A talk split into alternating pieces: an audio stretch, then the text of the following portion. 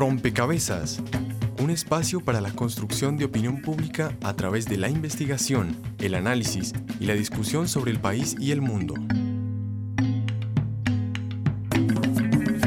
Rompecabezas. Muchas voces, otras formas de vernos. La corrupción es tan chipchombiana como la guaypanela o el atraco callejero. ¿Usted qué haría? ¿Usted qué haría? Usted trabaja apoyando tareas administrativas en un grupo de investigación de su universidad. El grupo abre una convocatoria para contratar un nuevo o nueva asistente de investigación. Su responsabilidad es recibir los documentos de los y las aspirantes, cuyo plazo de entrega vence a las 5 de la tarde. Un amigo suyo estuvo llenando todos los papeles y no alcanzó a llegar a tiempo por un problema familiar. Su amigo lo llamó esa misma noche a su casa y le dijo que le recibiera los papeles extemporáneamente. Incluso su amigo le dijo que le daría una bonificación por apoyarlo. Usted sabe que si recibe los papeles de su amigo, tiene muy altas posibilidades de tener resultados positivos, pues es la persona indicada para la convocatoria. ¿Usted qué haría? ¿Usted qué haría? ¿Usted qué haría? Usted sabe que un exalcalde de su municipio tiene serias acusaciones de corrupción por decisiones que han impedido tener medicamentos de calidad en el hospital. Básicamente, se robaron la plata de los medicamentos, entre otras cosas. De hecho, usted está convencido de que ese exalcalde ha incurrido en varios actos de corrupción. Sin embargo, Usted se encuentra desempleado desde hace un año y a pesar de que se ha presentado a varias convocatorias no ha sido seleccionado. En la actualidad se está llevando a cabo una campaña electoral y el cuestionado exalcalde se lanzó para la gobernación del departamento con grandes posibilidades de ganar. Hace poco tiempo, usted se enteró de que la esposa de un amigo suyo es gran amiga de la esposa del candidato y ella le aseguró que si este gana, usted tendrá un cargo con un excelente salario. ¿Votaría usted por ese candidato a sabiendas de su fama de corrupto? Toma tu decisión. No es tan simple como decir que no me conviene. Algo tiene que me retiene y no quiero que se aleje. Hazme... Un saludo a todos los oyentes, a todas las personas que se conectan y sintonizan a esta hora. Rompecabezas, muchas voces, otras formas de vernos. ¿Y usted qué haría? Es la pregunta que deja este paisaje sonoro en la mesa para arrancar esta conversación que queremos dedicar a reflexionar sobre el tema de la corrupción, pero más allá de la corrupción también sobre esa postura ética que existe antes, en ese momento de la toma de decisión por una acción corrupta o una acción íntegra.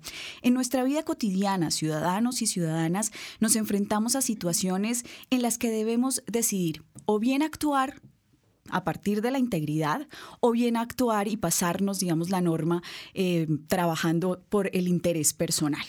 A menudo pedimos favores, tomamos atajos y nos pasamos por alto la ley.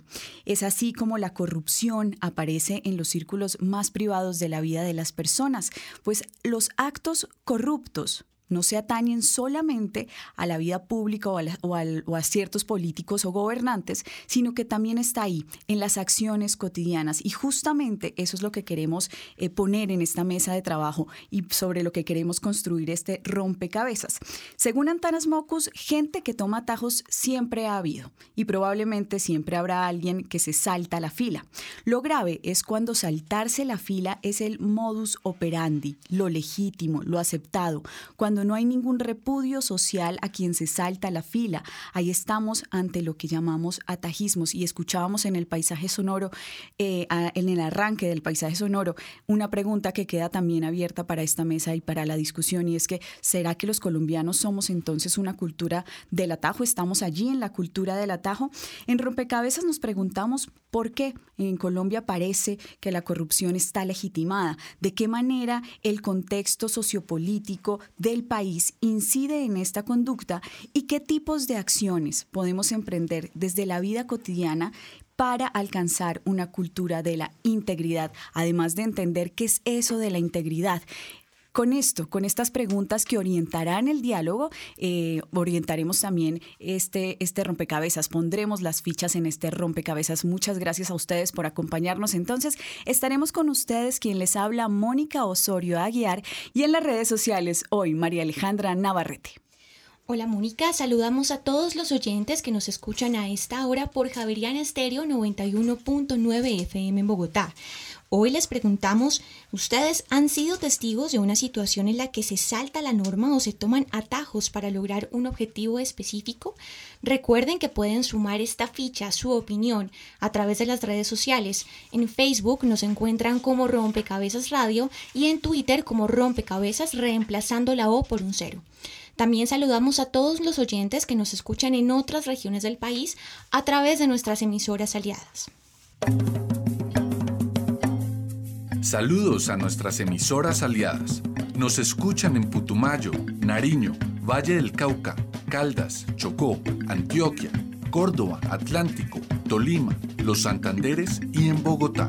En todo el país a través de la Red de Radio Universitaria de Colombia. En Venezuela por el Instituto Radiofónico Fe y Alegría. En América Latina por la Asociación Latinoamericana de Educación Radiofónica ALER. Y en el mundo entero por javerianestereo.com y rompecabezas.cinep.org.co. además de los oyentes y de las emisoras aliadas, para nosotros es muy importante quienes nos acompañan cada rompecabezas a construir y a poner las fichas. En esta oportunidad quiero con el saludo darle la bienvenida a Jorge Julio Mejía, él es sacerdote jesuita y parte del equipo del Centro de Investigación y Educación Popular CINEP Programa por la Paz. Padre J, como le dicen, eh, quisiera que usted nos ayude un poco a introducir en el tema pensando qué es exactamente la corrupción, cómo entender eh, ese concepto, digamos que muchas veces eh, eh, lo, atamos solamente a lo que escuchamos y vemos por los medios de, comunicación. Bueno, primero muchas gracias por invitarme. Pues yo creo que el tema de la corrupción tiene que ver con que para privilegiar intereses personales o intereses de un grupo, yo me salto las normas, me salto los procedimientos, así sea que me salto una fila y me cuelo. Es cuando en general mi comportamiento está guiado por intereses totalmente personales, no tengo en cuenta ni la norma ni los intereses de los demás. Por lo tanto, lo único que podría modificar mi comportamiento es el castigo. Es decir, niveles de conciencia moral infantiles donde no son los valores los que guían mi comportamiento, sino el miedo al castigo. De ahí que la corrupción trata de esconderse, de hacerlo por debajo de la mesa, porque sí, parece que los valores no alcanzan a ser suficientemente fuertes, pero yo creo que por un problema de desarrollo de la conciencia que no logra la adultez para hacerlo por valores o por, por amor a los demás. Y ahí se hace la trampa. ¿Y ¿Cómo también desde la política pública se está entendiendo el tema de la corrupción? Camilo Enciso, secretario de Transparencia de la Presidencia de la República. Bienvenido a Rompecabezas. Bueno, muy buenos días. Muchas gracias por su invitación. Desde la Secretaría de Transparencia hemos estado abordando el problema de la lucha contra la corrupción en una perspectiva multidisciplinar. Yo creo que hay unos problemas que ocurren por una debilidad de la arquitectura institucional del Estado, la forma en que operan los controles, en que interactúa el Estado con el sector privado y con la ciudadanía. Hay problemas que se desprenden también de la falta de transparencia en algunos procedimientos y procesos eh, de contratación pública, por ejemplo, que son los más comunes en, la, eh, en el Estado. Pero creo que esa perspectiva no puede dejar de lado, no puede dejar de considerar que detrás de todo esto hay una honda carga histórica, sociológica, antropológica, cultural, que debemos analizar para entender realmente qué tipo de cosas deberíamos hacer para solucionar los problemas.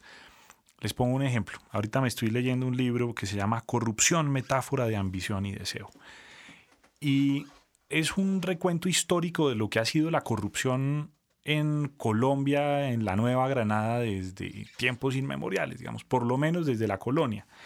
Y mire cosas como, como las siguientes que uno encuentra en este libro. Dice, dice lo siguiente, se supo que hasta 1620 los oficiales reales no inspeccionaban los navíos ni las tiendas públicas en Cartagena de Indias, pues recibían sobornos por la introducción ilegal de negros y otros bienes de contrabando. O sea, el problema del contrabando histórico que sufre Colombia, desde allá lo podemos rastrear.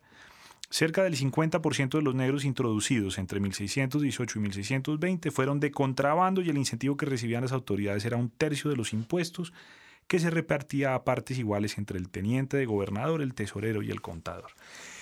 Y este es el capítulo introductorio de este libro y de ahí para adelante viene todo el análisis de lo que fue la corrupción en el siglo XVII, en el siglo XVIII, en el siglo XIX. Muestra cómo, por ejemplo, el, general José Hilario López se beneficiaba haciendo trampas en todo el manejo de las tierras baldías que finalmente terminaban engrosando su patrimonio, en fin. Entonces aquí hay una larga historia de un país en el cual el sector público ha sido en alguna medida proclive a la corrupción, algunos sectores por lo menos. Algunos otros lo han visto con tranquilidad, con parsimonia y simplemente se han hecho los de la vista gorda. Y con una sociedad civil también relativamente débil que termina participando a veces de esos actos de corrupción porque entiende que no hay otra forma de supervivencia. Pero entonces, eh, esa reflexión llevaría un poco a soportar la tesis de que efectivamente pareciera que los colombianos tienen en la médula esa, esa idea o esa conducta, la corrupción. ¿Es así, padre J, Jorge Julio Mejía? Eso es lo más grave, que en nuestro imaginario hagamos las paces con esa definición. Como dice por ahí un chiste que habla de las virtudes raras latinoamericanas y dice que la virtud rara colombiana es la honestidad. Por lo tanto, nos hemos familiarizado y hemos aceptado y casi que pasa por ahí la definición de quién es un colombiano. Es incluso lo que en el exterior a veces la gente piensa, ¿no? Cuando hay un atraco o alguien se roba en un, metro o en un tren algo, el comentario en España, ah, debió ser algún colombiano que pasó por ahí. Por lo tanto, hay comportamientos que responden a ese imaginario y dado ese imaginario tenemos esos comportamientos porque como que ha aceptado, eso lo hace todo el mundo porque no lo hago yo. Y eso me parece que hay que quebrarlo y hay que decirlo todo lo contrario, que eso no es así, que está así, pero no somos así. Bien, vamos a dar un paso, vamos a poner también una ficha desde el equipo periodístico de Rompecabezas con esta nota que preparó. El concepto de corrupción procede del vocablo corruptio. Se encuentra conformado por los siguientes elementos. El prefijo con, que es sinónimo de junto, el verbo rumpere, que puede traducirse como hacer pedazos, y finalmente el sufijo tío, que es equivalente a acción-efecto. Sin embargo, la corrupción no es tan compleja de entender, de hecho, está más presente de lo que se puede imaginar en la cotidianidad de las personas si bien uno siempre se percata más fácilmente de la corrupción en los altos niveles institucionales, también se puede ver en los ciudadanos, muchas veces con acciones muy concretas, pequeñas. Andrés Cabrera, estudiante de Derecho de la Universidad del Rosario y participante de los talleres de transparencia del CINEP, Programa por la Paz. Ser corrupto es cuando uno de alguna forma, eh, bajo móviles absolutamente egoístas, asume decisiones que tienen importancia colectiva sea desde el rol que uno esté ocupando. Eh, uno en la vida, digamos, puede llegar a ocupar diversos roles, no es el mismo rol el de padre de familia, por decir algo, al de, mm, al de, no sé, estudiante o transeúnte, digamos, en la calle. Y en la medida en que, digamos, uno asuma de manera absolutamente egoísta ciertas acciones que tienen repercusiones colectivas, uno empieza a ser corrupto. Andrés hace énfasis en las posibles situaciones en las que se puede incurrir en corrupción la persona que es ineficiente en el trabajo, ineficiente adrede, digamos, con el propósito de, no dar lo mejor de sí en sus funciones. Eh, todo trabajo, casi que puede decirse, tiene repercusiones eh, hacia la ciudadanía, hacia un colectivo de personas que se benefician de él. Eh, dependiendo del trabajo que se ejecuta, las repercusiones son mayores o menores. Por eso, digamos, se le recrimina más un político, pero porque pues tiene, digamos, una carga más fuerte, pero no por eso, digamos, las labores ciudadanas, las labores de las personas del común no tienen una, no tienen repercusiones hacia, hacia el público. Lo mismo pasa, por ejemplo, con ejemplos más, digamos, más pequeños, más micro. Cuando una persona se monta en un bus, en un Transmilenio, por decir algo, y llega y ve que hay personas haciendo una fila y él, por ventajoso, por ser egoísta nuevamente, eh, se cobra las demás, pasa por encima del resto, eh, luego, digamos, cuando se le recrimina, mira con una sonrisa burlona, eh, o lo que sea, pues digamos, ese tipo de personas, ese tipo de, pequeños actos que de alguna forma terminan por eh, hacer de lo que uno, de lo que la gente espera de uno, algo absolutamente, eh, pues sí, triste, contrario, digamos, a una idea de bien común, termina por, por ser un acto corrupto. Usted no sabe quién soy yo, Eso, pues, digamos, este ocurre todo el tiempo, yo creo, y uno lo, lo siente, digamos, en la calle. Uno se acostumbra, en cierto modo, a que la gente, cada quien va por su lado, cada quien es egoísta y nadie espera nada de nadie. ¿Cómo hacer entonces para cambiar dicha mentalidad y comportamiento de los ciudadanos? Darse cuenta de que las, las repercusiones que uno pueda llegar a hacer como ciudadano, eh, las enseñanzas que uno pueda llegar a brindar, no se pueden dar de una manera vertical. Me explico, uno no puede pretender, digamos, saber más que las personas, que el resto de la gente, de, de lo que es, digamos, su propia vida y lo que es la vida de los demás. Uno no puede llegar, digamos, a adoctrinar un poco en un tono eh, sí, un tono, digamos, un poco autoritario, decirle a la gente, venga, eh, compórtese de tal y tal manera, porque así nos va a ir mejor, porque así usted puede ser más transparente, porque así eh, la sociedad se va a ver más beneficiada por usted. Uno no puede llegar así porque la gente conoce mejor su vida que nadie y porque aparte de eso nadie pues este, está dispuesto a que lo juzguen de esa manera. A partir de esto, ¿es usted consciente de los momentos en los cuales puede incurrir en acciones de corrupción en su cotidianidad? Informa para Rompecabezas Juan Sebastián Ortiz. Basta ya de corrupción, basta ya de impunidad,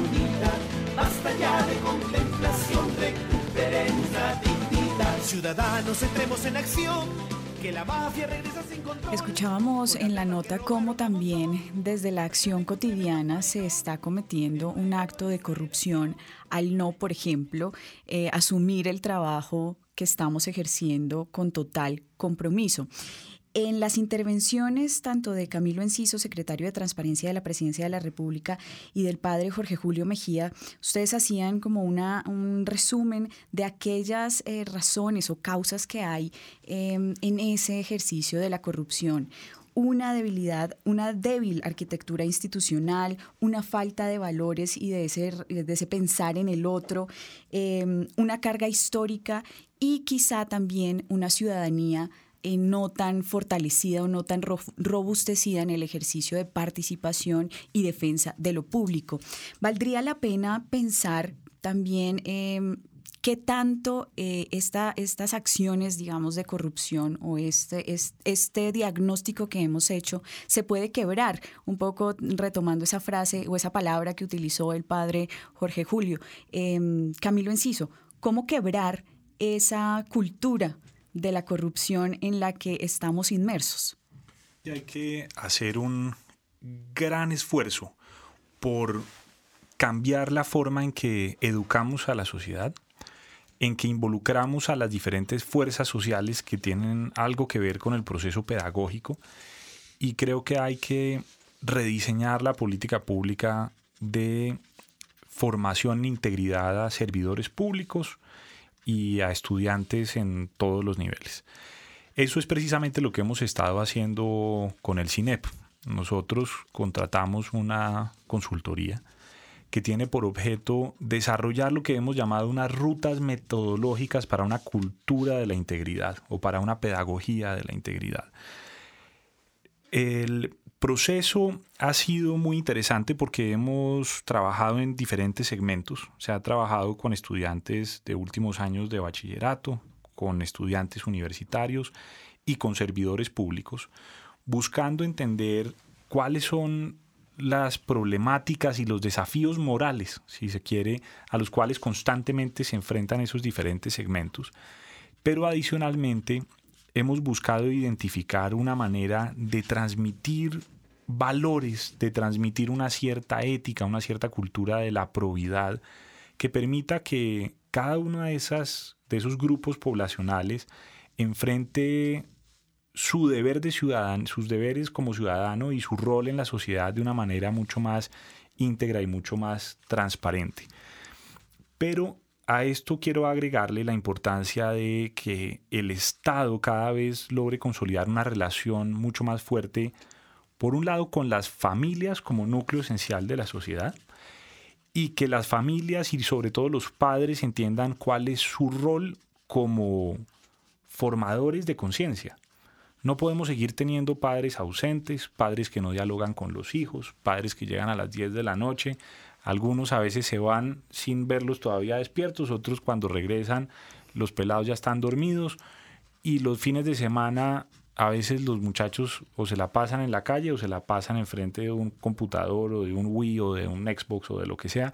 Entonces no hay diálogo y no hay, no hay formación en valores por parte de los padres. Ahí tenemos que hacer un esfuerzo muy importante. Y el otro esfuerzo muy importante tiene que ver con, el, con las organizaciones religiosas, que yo creo que deberían cumplir un papel muy importante también en estos temas.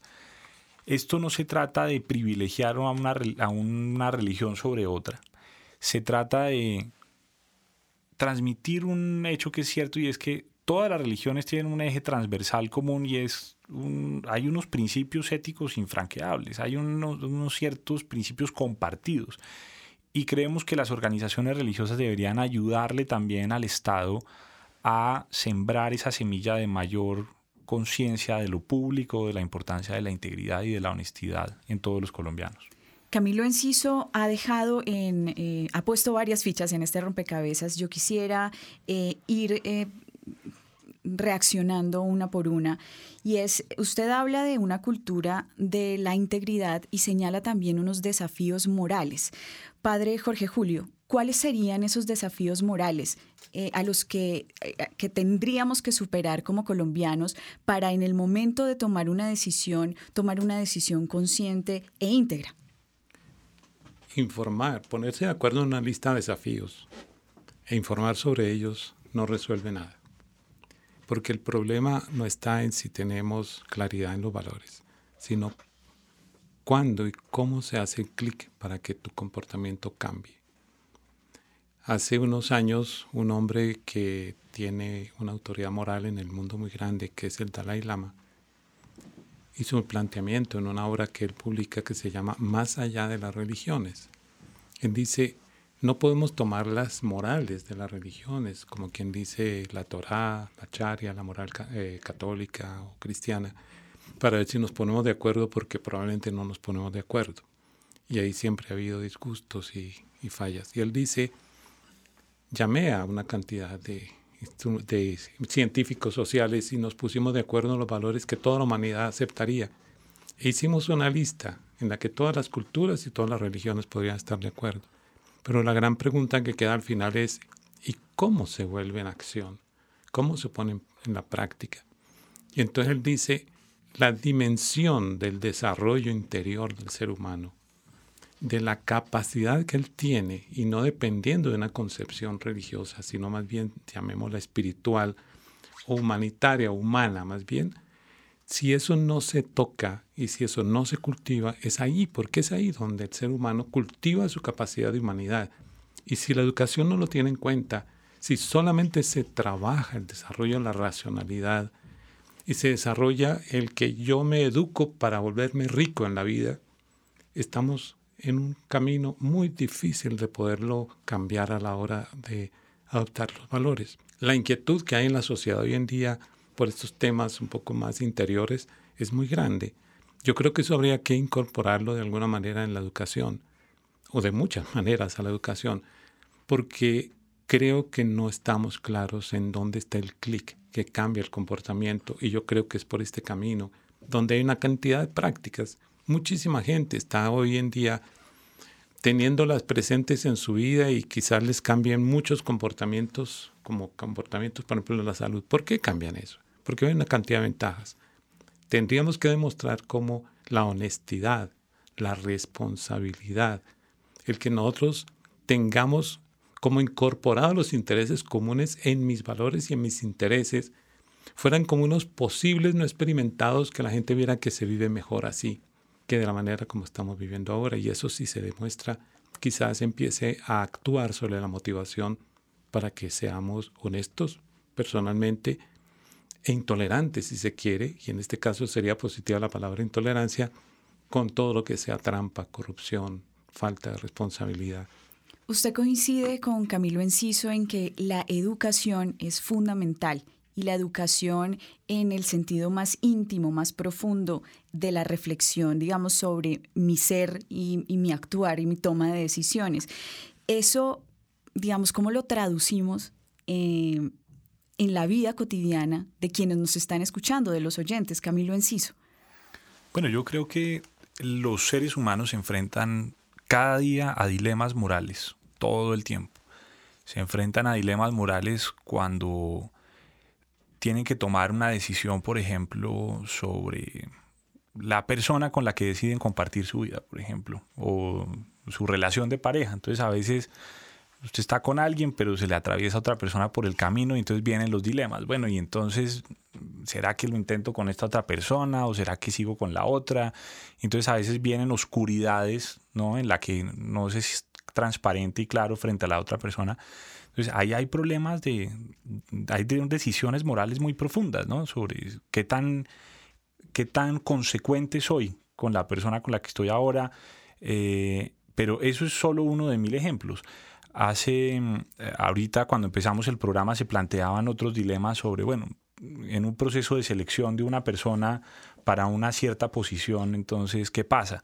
Nos hacemos los tontos con la ley o nos volamos las reglas de juego establecidas previamente porque hay un beneficio mayor y eso se ve constantemente en el día a día. Y yo creo que la gente sí tiene que hacer algo en la línea de, del, digamos, del planteamiento del imperativo categórico kantiano, de, en el sentido de que el fin no justifica los medios y que las decisiones tienen que adoptarse siempre pensando en, el deber, en lo que es correcto, en lo que es ético, en lo que es transparente. Cuando uno empieza a relativizar todas las decisiones que toma en la vida, pues termina andando por abismos o, por, por líneas fronterizas con el abismo. Bien, vamos a dar un paso, vamos a escuchar las voces de los ciudadanos que también nos van a poner una ficha en este rompecabezas a través de las redes sociales y del sondeo de opinión. La ficha virtual, un espacio donde los oyentes aportan a la discusión en rompecabezas.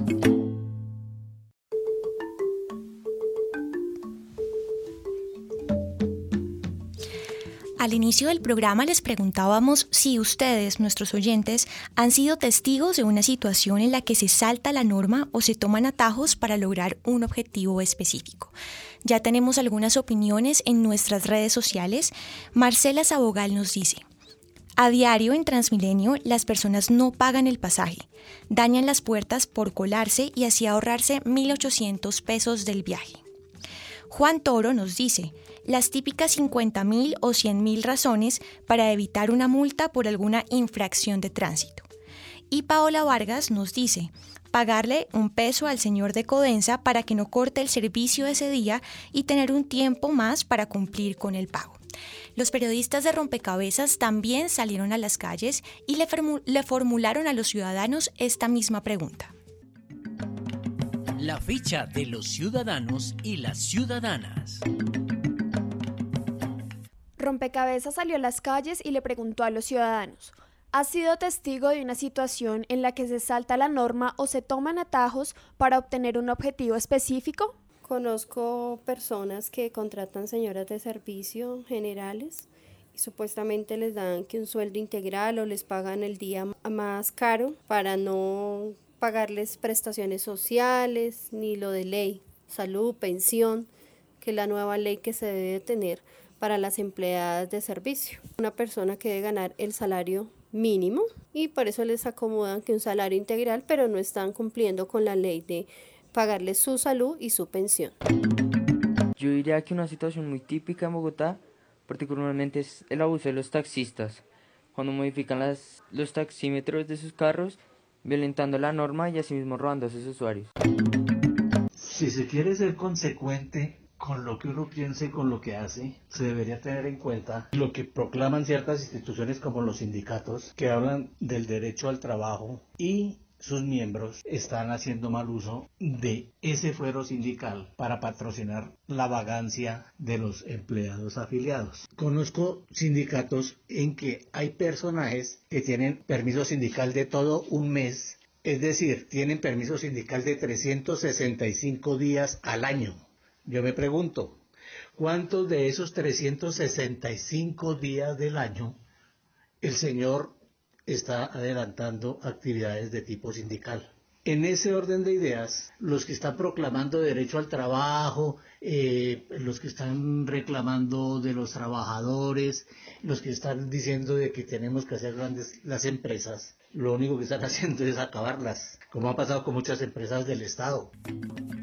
Este sondeo fue realizado por Laura Pulido.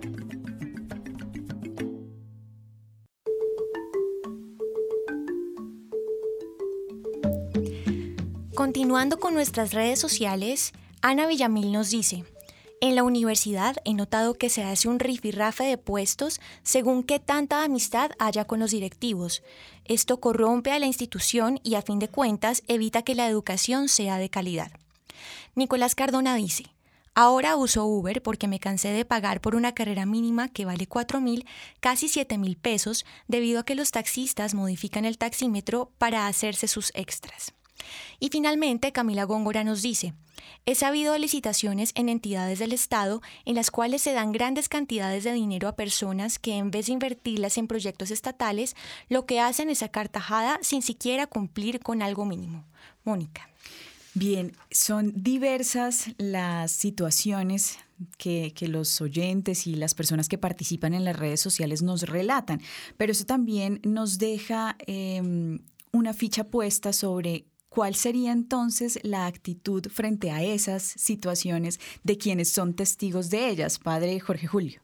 Hace poquito mm, yo me subí a Transmilenio y en la cola que iba entrando, un muchacho que iba adelante se salta el registro delante del funcionario, que no dice nada.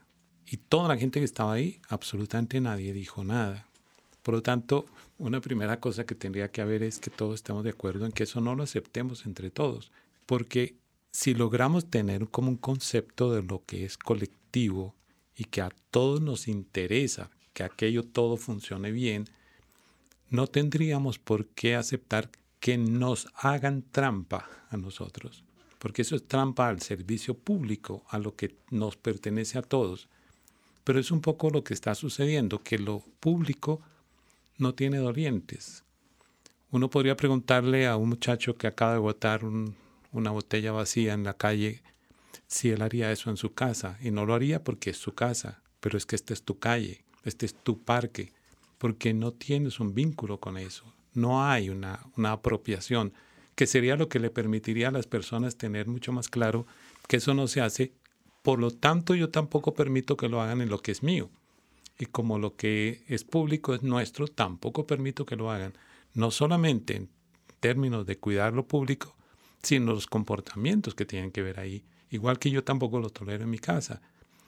La presión ciudadana, que no sea de aprobación o de mirar para otro lado, creo que tendría un papel muy importante en que todos estemos de acuerdo, eso no se hace, porque ya habrá otros encargados de hacer el castigo como son las autoridades, los policías, pero en general no podemos pensar que si aumenta el pie de fuerza en Bogotá, aquello va a desaparecer.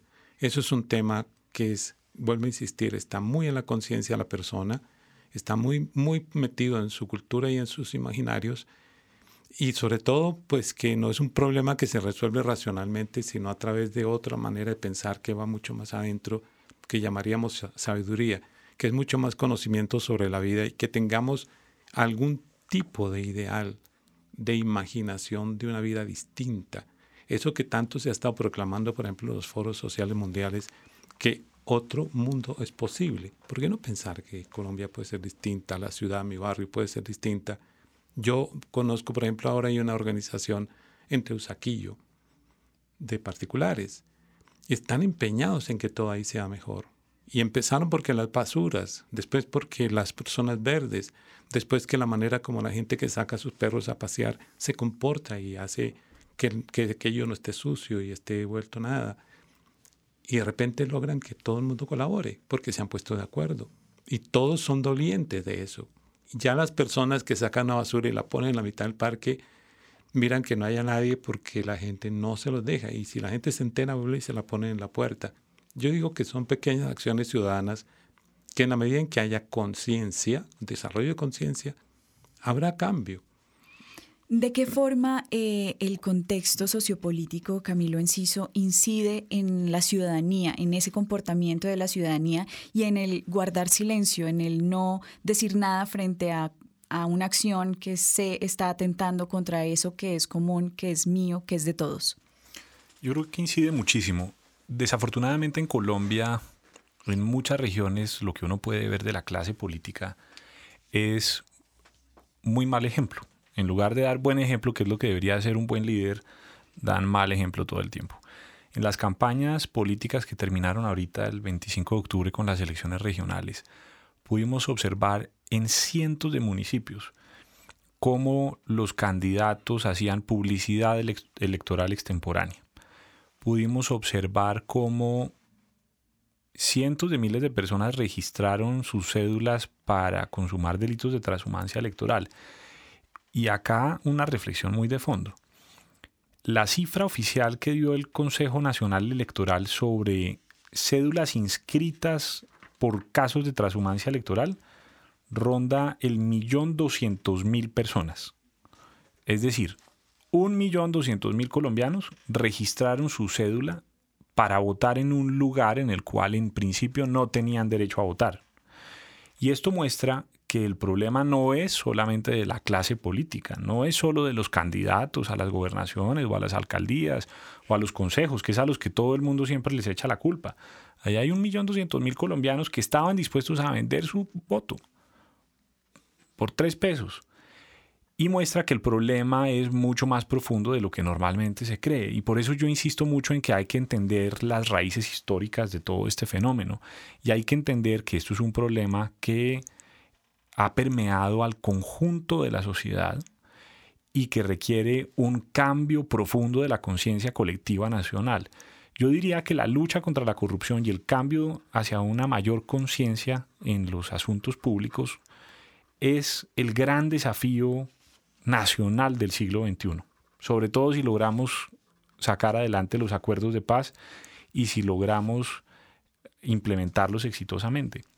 Eso va a requerir una nueva forma de gobernar, eso va a requerir una nueva forma de vivir la democracia permanentemente y va a requerir un nuevo tipo de ciudadano mucho más consciente de lo público, mucho más exigente con sus gobernantes, pero también mucho más comprometido con el cumplimiento de sus deberes legales, constitucionales y éticos con el país. Vamos a dar un paso en este rompecabezas y vamos a poner esta ficha que preparó el equipo periodístico. Actuar de manera íntegra es un compromiso individual y a la vez un deber ciudadano para contribuir a la consolidación de una sociedad regida bajo la cultura de la integridad. Desde lo personal, la organización y la comunidad, ¿qué cambios se necesitan para actuar de manera íntegra? Karen Husman, directora del proyecto Actúe Anticorrupción y Transparencia de la Unión Europea para Colombia. En primer lugar, tomar conciencia de cuáles son las conductas que son correctas y que no son correctas, o las conductas que son corruptas o no corruptas. Y en ese sentido, hay una amplia gama de comportamientos y de actos que básicamente empiezan en faltas de ética, pasan por eh, violación a las normas administrativas y van después en el otro extremo de la gama hacia delitos propiamente tales. Las personas tienen que coger o tomar conciencia de cuáles son los valores y los principios que rigen la sociedad tienen que tener como una convicción que estos principios y los valores son legítimamente construidos a nivel de la comunidad, digamos, del país, hay un par de factores que me parece que son claves. Por un lado, yo creo que realmente una transformación de una sociedad que es como tan permeable a tantas prácticas irregulares, corruptas, ilícitas, etcétera, como Colombia, es clave que exista un compromiso político de altísimo nivel con mucha centralidad de este tema para poder llevarlo adelante. Pero solamente cuando hay un compromiso demostrado y permanente y comunicado de los más altos niveles de la administración y de la clase tanto política como directiva en todos los ámbitos del Estado, se puede generar un cambio de transformación real. Pero, cuando no se actúa con base en estos principios, fortalecer la sanción es la mejor opción. La sanción social creo que es un factor poderoso que uno ve en otros países, como pueden ser algunos de los más desarrollados, o también últimamente en países como Brasil o, Chile o Guatemala. Pero la sanción sola no funciona eh, en la medida que las personas no estamos convencidas de que estamos trabajando, estamos comportándonos en pos o en aras de una sociedad que tiene como valores compartidos. Lo que pasa es que en la medida que exista impunidad y que las personas que aprovechan y abusan del sistema para su beneficio propio o lo que sea, es muy difícil que los esfuerzos preventivos tengan, tengan un efecto, porque volvemos al mismo tema de que las personas dirían, pues entonces el vivo gana. La renovación estructural de la policía de Georgia por sus altos índices de corrupción, el escándalo por la financiación de las campañas políticas en Chile y la puesta en marcha de una reforma para su ejercicio son ejemplos de la transición a la cultura de la integridad por parte de algunos países del mundo. En Colombia, ¿cómo vamos? A mí me parece, por ejemplo, pues hay unas gobernaciones que han hecho unos trabajos muy interesantes en los últimos cuatro años, de los cuales se destaca Antioquia con el programa Antioquia Legal, que han tenido un discurso político muy fuerte en el tema de la transparencia, la legalidad, la anticorrupción, liderado por el gobernador y con todo su equipo. Hay otro ejemplo que ha sido mencionado y premiado inclusive, que es la gobernación de Meta. Por ejemplo, él se ganó el premio de la Procuraduría en haber mejorado el, el, desempeño en el índice de gobierno abierto. Otros ejemplos, si no estoy mal, existen en el Atlántico y en el Nariño, donde también ya hay como una, una serie de, de, de gobernantes que han apostado muy fuertemente al, a aspectos de cultura de legalidad o la integridad y transparencia en el caso de Nariño, a presupuestos participativos, a rendir cuentas, a, dar a conocer como la información sobre la contratación, etcétera. Entonces, este tipo de temas, y es, es muy importante comunicarlos también, y con resultados tangibles, que las cuestiones no se queden en el, en el discurso. Informa para Rompecabezas, Laura Pulido. una vez una historia sin fin, cada cuatro En la nota escuchábamos la palabra castigo, que ya el padre Jorge Julio también había mencionado y quisiera que hiciéramos una reflexión sobre eh, cómo, o cómo, cómo reaccionar frente a la corrupción. Ya habíamos dado unas puntadas sobre el compromiso que como ciudadanía deberíamos asumir frente a un acto eh, corrupto, pero ¿qué pasa, digamos, em, cuando eh, eh, se comete la acción y hay que sancionarla de alguna forma, Camilo Enciso? Yo creo que hay dos tipos fundamentales de sanción. Por un lado, la sanción social y la sanción del Estado. La sanción social muchas veces es mucho más fuerte y transmite mucho más reproche que la sanción punitiva del Estado. Y a la gente que incurre en actos de corrupción le duele más. Le duele más la vergüenza de ser sancionado públicamente, de ver a su familia expuesta al escarnio público, de sentir cómo la sociedad en su conjunto los, eh, los reprocha y les pierde todo el respeto que en algún momento pudieron haberles tenido. Pero ese reproche social que es fundamental, tiene que ir acompañado también de una eficacia de la justicia colombiana. Yo creo que las dos cosas son complementarias. Tristemente, lo que podemos observar muchas veces es que los casos más sonados de corrupción terminan en la impunidad o simplemente toman tanto tiempo en su proceso de investigación y de juzgamiento que la gente pierde interés y simplemente concluye que el sistema de administración de justicia no funciona. Y eso es un incentivo para los corruptos que saben que al final siempre hay una salida y que a través de alguna leguleyada van a poder salir victoriosos de los procesos de responsabilidad penal o disciplinaria o fiscal a los que se enfrenten. Yo creo que el Estado tiene que hacer un esfuerzo mucho más fuerte en lograr que el aparato de administración de justicia imponga sanciones fuertes y que esas sanciones realmente sean disuasorias. Y aquí hay un problema del diseño del sistema penal colombiano y de la política criminal anticorrupción.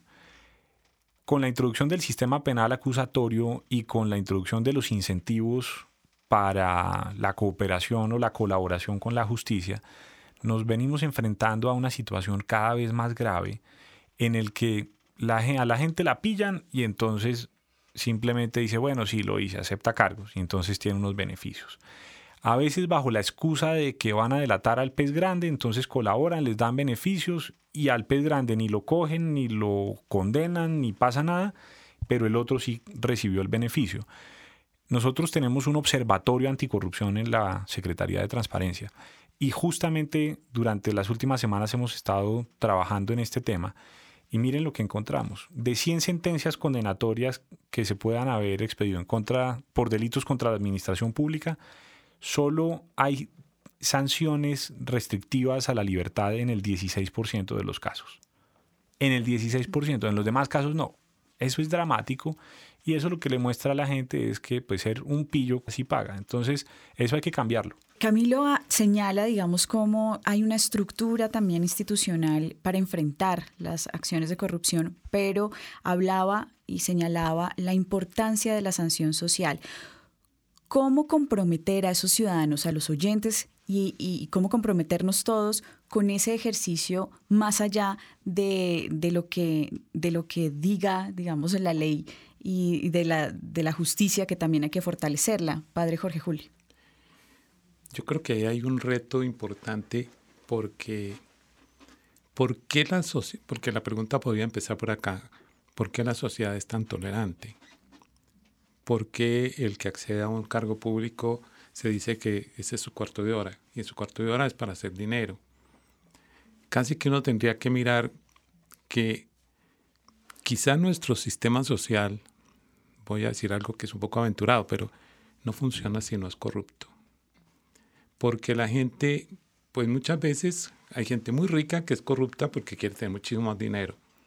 Pero uno podría pensar en los sistemas de sueldos que tiene la gente y que la gente hace trampa porque quiere cuadrarse su sueldo un poquito mejor, porque su sueldo no alcanza. Pensar, por ejemplo, que podríamos garantizar que con la desmovilización todos estos combatientes se van a, contentar en vivir a la vida, venir a la vida civil con un sueldo mínimo siendo que el sueldo mínimo es altamente injusto, imposible para poder sostener a una persona, cuando ellos, utilizando otro sistema, manejaban muchísimo dinero. Pues eso no es viable y uno puede pensar que muchos trabajadores públicos, como pasa con la policía, si no tienen un buen sueldo, pues se cuadran ahí con, con las corrupciones que les dan. Entonces yo digo que, hay como una estructura mucho más grande. Yo diría que nuestra sociedad institucional tiene un tremendo educador clandestino que es maestro en la corrupción. Usted, usted está tocando un tema eh, quizá que valdría la pena, sobre el que valdría la pena eh, reflexionar, y es sobre justamente cómo em, esos derechos no satisfechos, ¿cierto? Derechos básicos no satisfechos, eh, empujan a la gente a cometer quizá eh, o a saltarse la norma, a cometer actos con los que a lo mejor no se sienten cómodos y los sacan de sus valores, pero cómo entender y cómo em, aligerar esa tensión entre mis necesidades básicas o las necesidades básicas y eh, la forma, los fines y los medios, lo que hemos venido señalando, Padre J. Sí, pero yo, yo aclaré una cosa, es que puede ser que la gente a veces lo haga porque tiene otros derechos que le han sido violados y tal vez utilizando lo que ahora llamamos corrupción, cuadra la satisfacción de derecho a una justa remuneración por su trabajo, por ejemplo. Que eso, eso es lo que me parece más complejo de todo. Y por lo que digo yo, hay una estructura en el mundo del trabajo, por ejemplo, en el mundo del salario, que, que incentiva a hacer eso porque se tienen que cuadrar las cosas. Profesores que no son muy responsables en su trabajo porque tienen que tener dos o tres trabajos al tiempo en dos o tres colegios porque un solo sueldo no le alcanza para sostener su familia. Entonces tenemos como el problema de cuál es la salida. Por eso me parece que es mucho más de fondo, ¿sí? Mucho más de fondo, porque es, es otra de las cosas que dicen, aunque nos salgamos un poquito del tema, pero vamos al posconflicto. Pero si no resolvemos el problema de la justicia social, si tiene futuro la paz cuando las causas del conflicto siguen presentes, y tocar esos puntos en los cuales se va a afectar de alguna manera los ingresos de la gente para que la sociedad sea más justa, tiene una gigantesca resistencia por parte de quienes ven tocados sus intereses. Yo sumaría entonces a Además de la nueva forma de gobernar, del nuevo tipo de ciudadano que ya había señalado Camilo Enciso, secretario de Transparencia de la Presidencia de la República, habría que pensar en una nueva estructura institucional que soporte y que efectivamente garantice derechos básicos para que los ciudadanos, digamos, sientan satisfechas sus necesidades, sientan que pueden vivir bien sin necesidad de saltarse la norma. Camilo Enciso. Yo diría esto, diría lo siguiente yo entiendo el planteamiento del padre Jorge y creo que tiene sentido la forma en que lo estructura o lo delinea. Pero yo creo que también hay que entender que no podemos caer en la trampa de entender que realmente la gente para sobrevivir tiene que robar. Eh, yo creo que hay que darle la vuelta al análisis y es si seguimos permitiendo que eso pase o si la gente, digamos, se vuelve cómplice de eso, la superación de las condiciones de pobreza que afectan a millones de colombianos no va a ser posible. Y también yo creo que es importante reconocer que los países tienen situaciones sociales muy complejas, pero es muy importante ver el avance, el progreso que tienen las, las sociedades en estos aspectos. Entonces, mire, por ejemplo, Colombia es un país que bajo este gobierno ha logrado generar más de 3 millones de empleos. Es un país que ha logrado llevar el nivel de desempleo al índice más bajo de los últimos 50 años. Es un país que ha logrado sacar a más de 2 millones y medio de personas de la pobreza extrema, que ha logrado que más de 2 millones de colombianos superen la situación de pobreza en la que estaban. Colombia hoy en día tiene una clase media más fuerte de lo que ha tenido en toda su historia y tiene una de las clases medias más fuertes de América Latina. Colombia es un país en el cual se están construyendo cientos de miles de viviendas gratuitas para la gente. Eso no quiere decir que la situación económica de cientos de miles de colombianos, es más, de millones de colombianos, no siga siendo absolutamente crítica y grave y que haya que atender.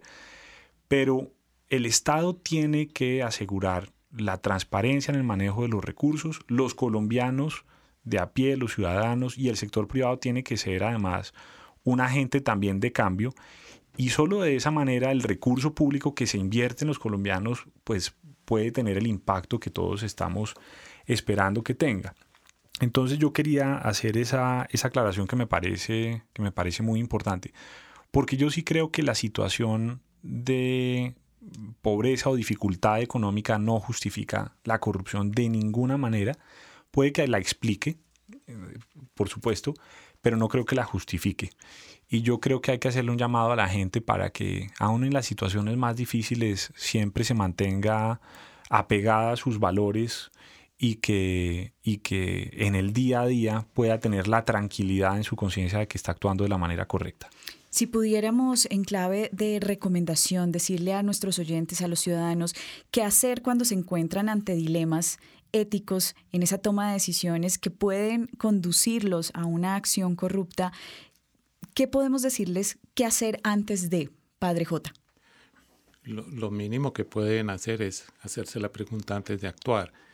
Si uno tiene un poquito de conciencia y uno ante las acciones que va a realizar se pregunta cuáles son los efectos de sus decisiones y le interesan que los efectos sean positivos no solo para, para sí mismo, para su grupo, sino para la sociedad, pues encontraríamos una forma de tomar decisiones mucho más adecuadas, mucho más responsablemente y ser realmente todos responsables de las consecuencias de las decisiones que tomamos. Si eso lo lograran incorporar a su manera de verse a sí mismos viviendo cotidianamente, y he dicho verse a sí mismos, mucha gente no se ve a sí misma, no se da cuenta de lo que está haciendo, lo hace casi que por, por inercia. Si eso se lograra introducir, tendríamos un avance extraordinario en la manera como todos nosotros seríamos responsables en el decidir cotidiano. Bien, y con esta invitación eh, cerramos este rompecabezas agradeciendo a Jorge Julio Mejía del Centro de Investigación y Educación Popular CINEP y a Camilo Enciso, secretario de Transparencia de la Presidencia de la República. Recuerden ustedes que estaremos en un próximo rompecabezas construyendo en conjunto, junto a ustedes, una reflexión más. Recuerden que estuvieron con ustedes quien les habla, Mónica Osorio Aguiar, y en las redes sociales hoy María Alejandra Navarrete. Rompecabezas, una producción del CINEP Programa por la Paz, la Pontificia Universidad Javeriana y la emisora Javeriana Estéreo 91.9 FM. Rompecabezas, muchas voces, otras formas de vernos. Los paisajes sonoros de Rompecabezas cuentan con audios tomados de distintas fuentes. Para conocer el origen del material, diríjase a www.cinep.org.co.